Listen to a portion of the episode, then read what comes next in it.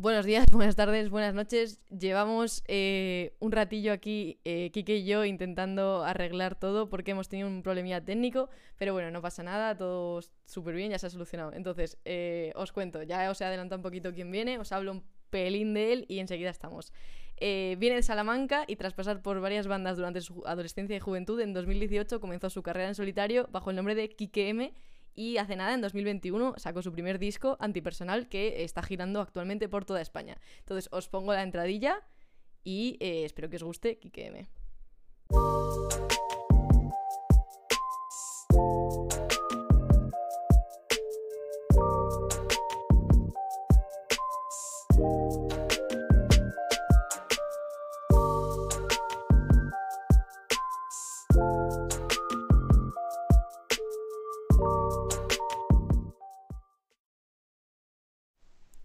Ya tenemos por aquí a Kike. ¿Qué tal? ¿Cómo estás? Hola, buenas. Se me escucha ya del todo. Sí, yo creo que se te escucha. Si no, de todos modos, ahora Vale. cuando se vaya conectando la gente nos pondrán cosillas. Pero bueno, empiezo Vale. ya, disparo con la primera pregunta porque llevamos un ratillo de, de esto y la gente pues estará ya con la expectativa. Eh, pues primero que te lo primero que te quería preguntar es cuándo empezaste a hacer música y si siempre has tenido claro que querías hacer música. Pues eh, bueno, mi madre me llevó a una escuelita de pequeño ahí en Salamanca eh, de música que se llama Syrinx y, y desde que escogí la guitarra como instrumento, que fue como a los 7, 8 años, eh, pues me llamó la atención lo de hacer canciones. No sé, no recuerdo muy bien cuándo empecé a hacer canciones, pero era por esa época ahí, súper peque. Eh, por supuesto no tenía claro que me iba a dedicar a la música, pero, pero ya tenía el gusanillo en el cuerpo. Ah, bueno, pues eso está genial. Eh, y quería hablar un poquillo de. Porque tú haces música folk y también se podría considerar incluso algunas canciones can- canción de autor, ¿no? Entonces, eh, ¿cómo comienzas a interesarte también por estos estilos musicales? ¿Comienzas a tener bandas también de este, de este tipo de estilos? Cuéntanos un poquillo ahí el, el origen. Pues el origen eh, tenía un, com- un compi de guitarra ahí en, en esa misma escuela en Salamanca y después de clase ha- hacíamos como agrupación de guitarras porque no teníamos música de cámara como otros instrumentos Eh, y nos quedábamos después de clase tocando pues canciones que nos molaban y, y después ya empezamos a quedar ya en la adolescencia más eh, a nuestra bola sin, sin que fuese clase. Y fue un poco ahí el germen. eh, nos juntamos con otros chavales de, de nuestra edad, que uno de ellos tenía eh, una bodega y, y su padre le había comprado una batería y ahí montamos un poco la primera banda por puro gusto y, y fue un poco el comienzo. Eh, yo creo que desde el principio empecé escribiendo, escribiendo temas, un poco así por inercia, así que sí, un poco intuición todo, no sé. Pues mira, justo de ahí también te quería preguntar un poquillo de dónde crees que surge esa chispa para componer una canción y si te basas normalmente siempre en experiencias personales. Pues hay veces que son como muy abstractas, que, no me doy cuenta de lo que estoy hablando hasta, hasta pasado un tiempo.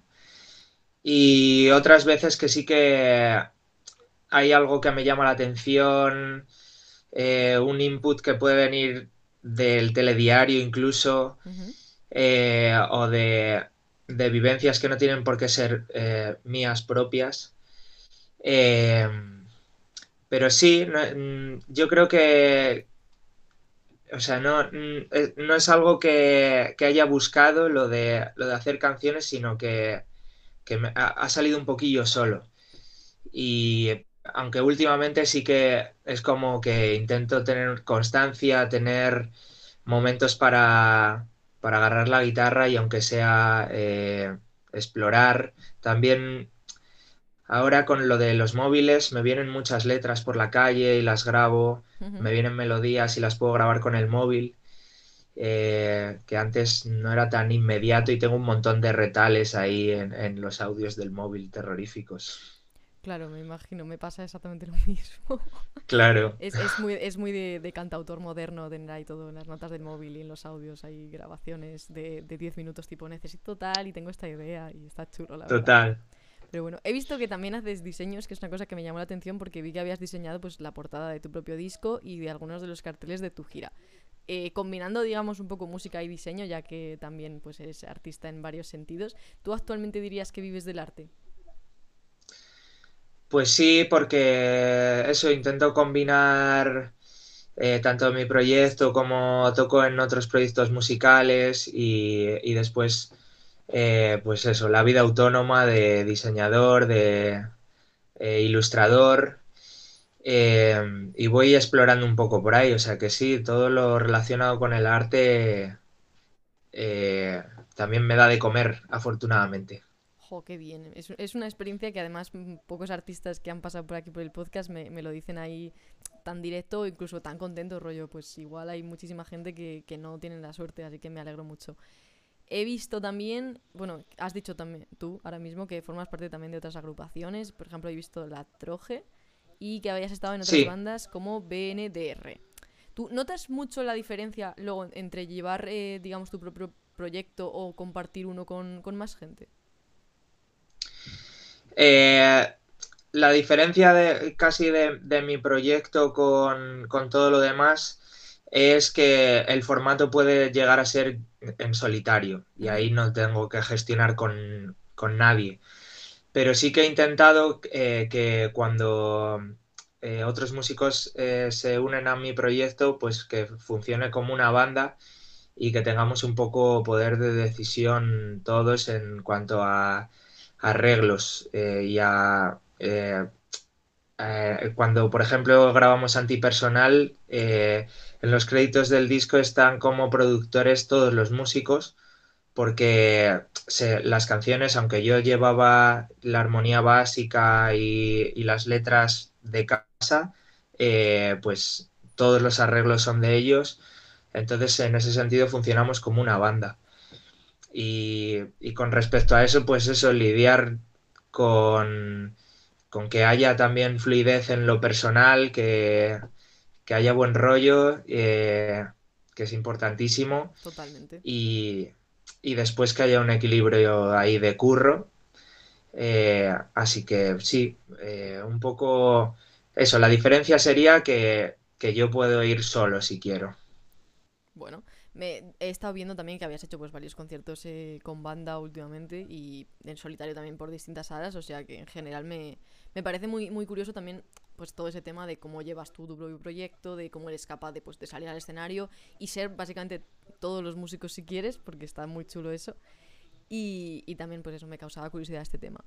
Otra cosa por la que te quería preguntar es porque vi que tu primer disco, eh, Antipersonal, si alguien no lo ha escuchado, que lo escuche, por favor, eh, se grabó gracias al apoyo del público mediante un proyecto de crowdfunding. Y quería preguntarte, pues, ¿qué dirías que es lo importante a la hora de comenzar a mover eh, entre el público un proyecto así? Porque me imagino que tú ya habías empezado a girar por salas, a presentar un poco eh, todo tu proyecto musical antes de grabar.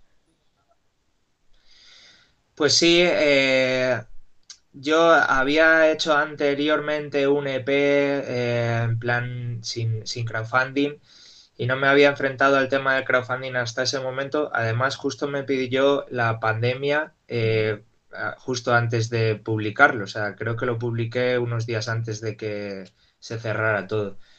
Entonces, pues sí, tuve que estar como muy concentrado en eso, en intentar conectar con la gente.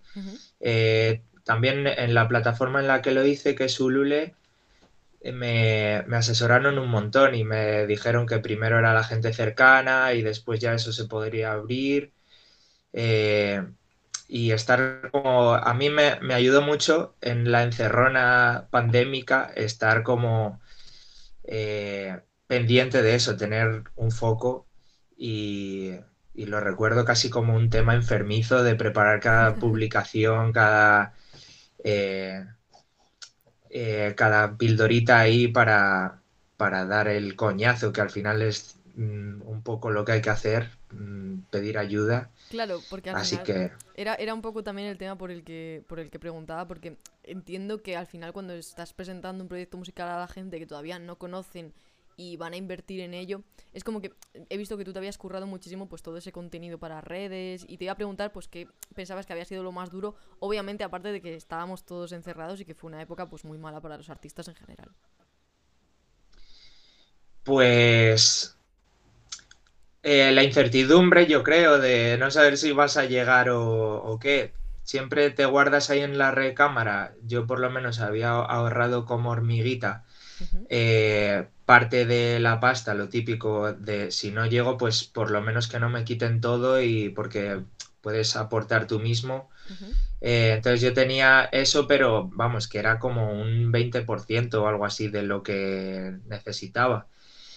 Entonces es eso, estar ahí como un poco el enganche. Si ya tenemos enganche a las redes sociales, pues esto era levantarse todos los días y mirar a ver si, había subido un poquillo el asunto. Entonces, bueno, pues estar muy pendiente de y tener el calendario claro, que no sea, eh, ala, lanzo el vídeo de que, de que necesito esto para hacer este disco y ya está, y me quedo en casa a esperar. Eh, así que bueno, a mí me fue bien, pero y quizá también fue el factor pandemia, viéndolo así con tiempo, eh, que me ayudó, que la gente estaba más atenta al móvil y todo esto. no lo sé. Al final, pues, supongo que es el conjunto de factores también de que la gente pues tendría curiosidad, quería escuchar más cosas tuyas, etcétera. Te iba a preguntar sobre esto que has dicho que me ha causado mucha curiosidad. ¿Llevas ahora, ya después de haber hecho todo el tema del crowdfunding, un calendario del contenido que compartes? ¿O ya es más natural y quizás una cosa que ya sale más de, ti y menos de la obligación de decir necesito conectar con la gente y, quiero que la gente esté pendiente de lo que subo?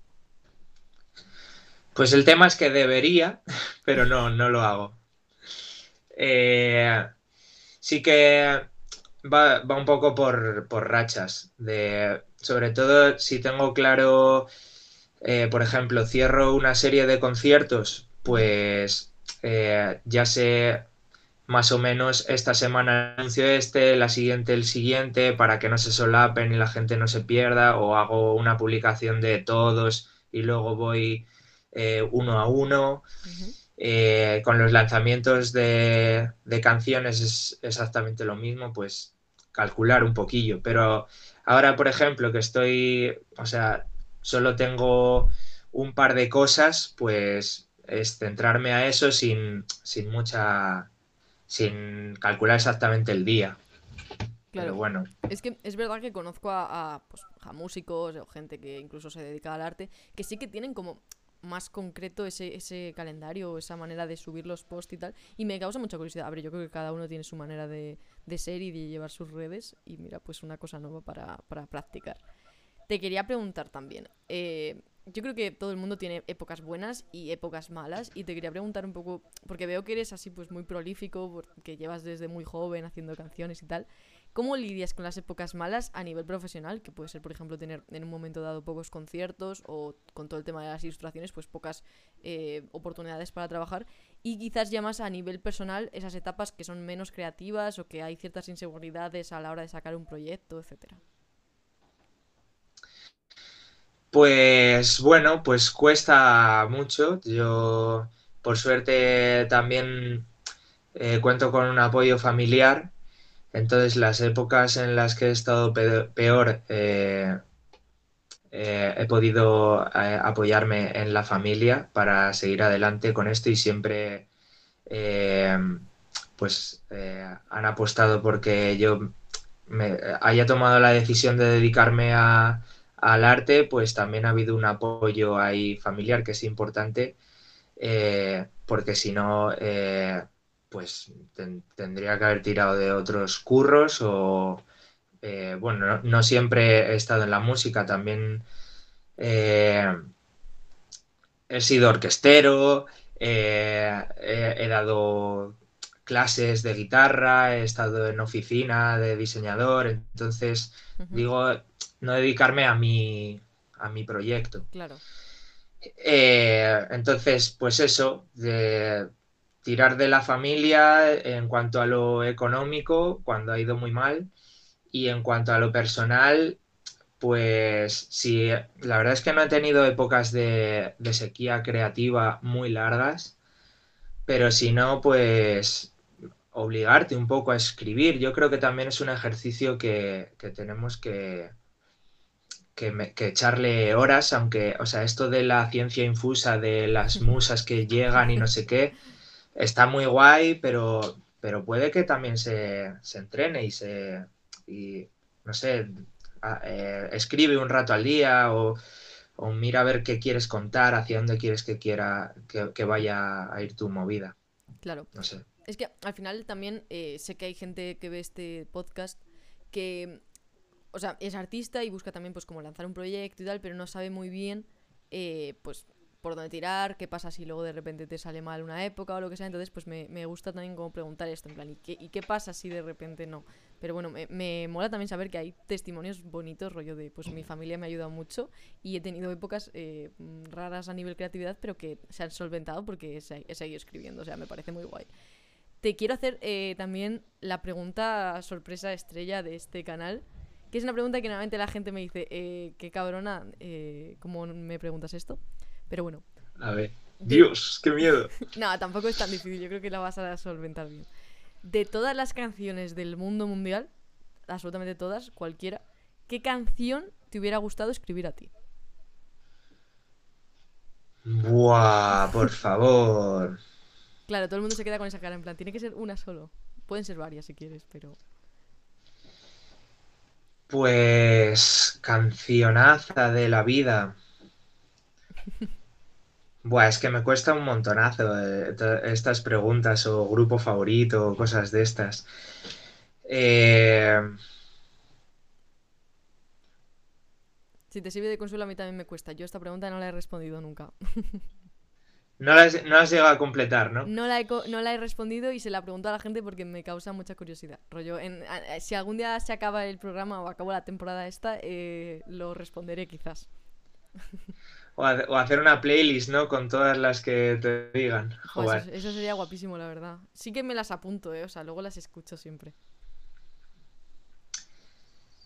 Eh, madre mía. No, no, lo- no, no sé si puedo, ¿eh? No, eh, Puedes elegir un disco si quieres o no sé. Algo puedes, puedes hacerlo más genérico si quieres.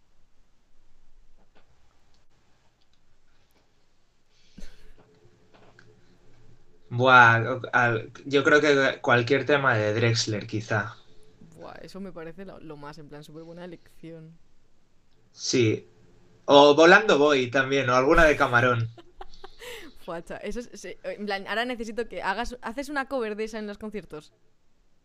Eh, no, no, me Si encantaría. si no la haces, por favor, hazla. O sea, es una, una petición que mando al mundo. El próximo concierto tuyo que vaya, quiero que cantes Volando Voy, por favor.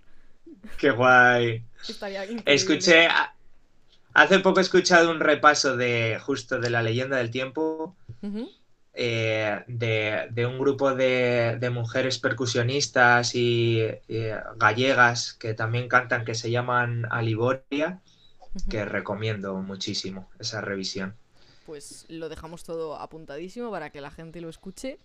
Y pues nada, solo te quería dar las gracias por eh, permitirme robarte este tiempo de tu vida un sábado por la tarde.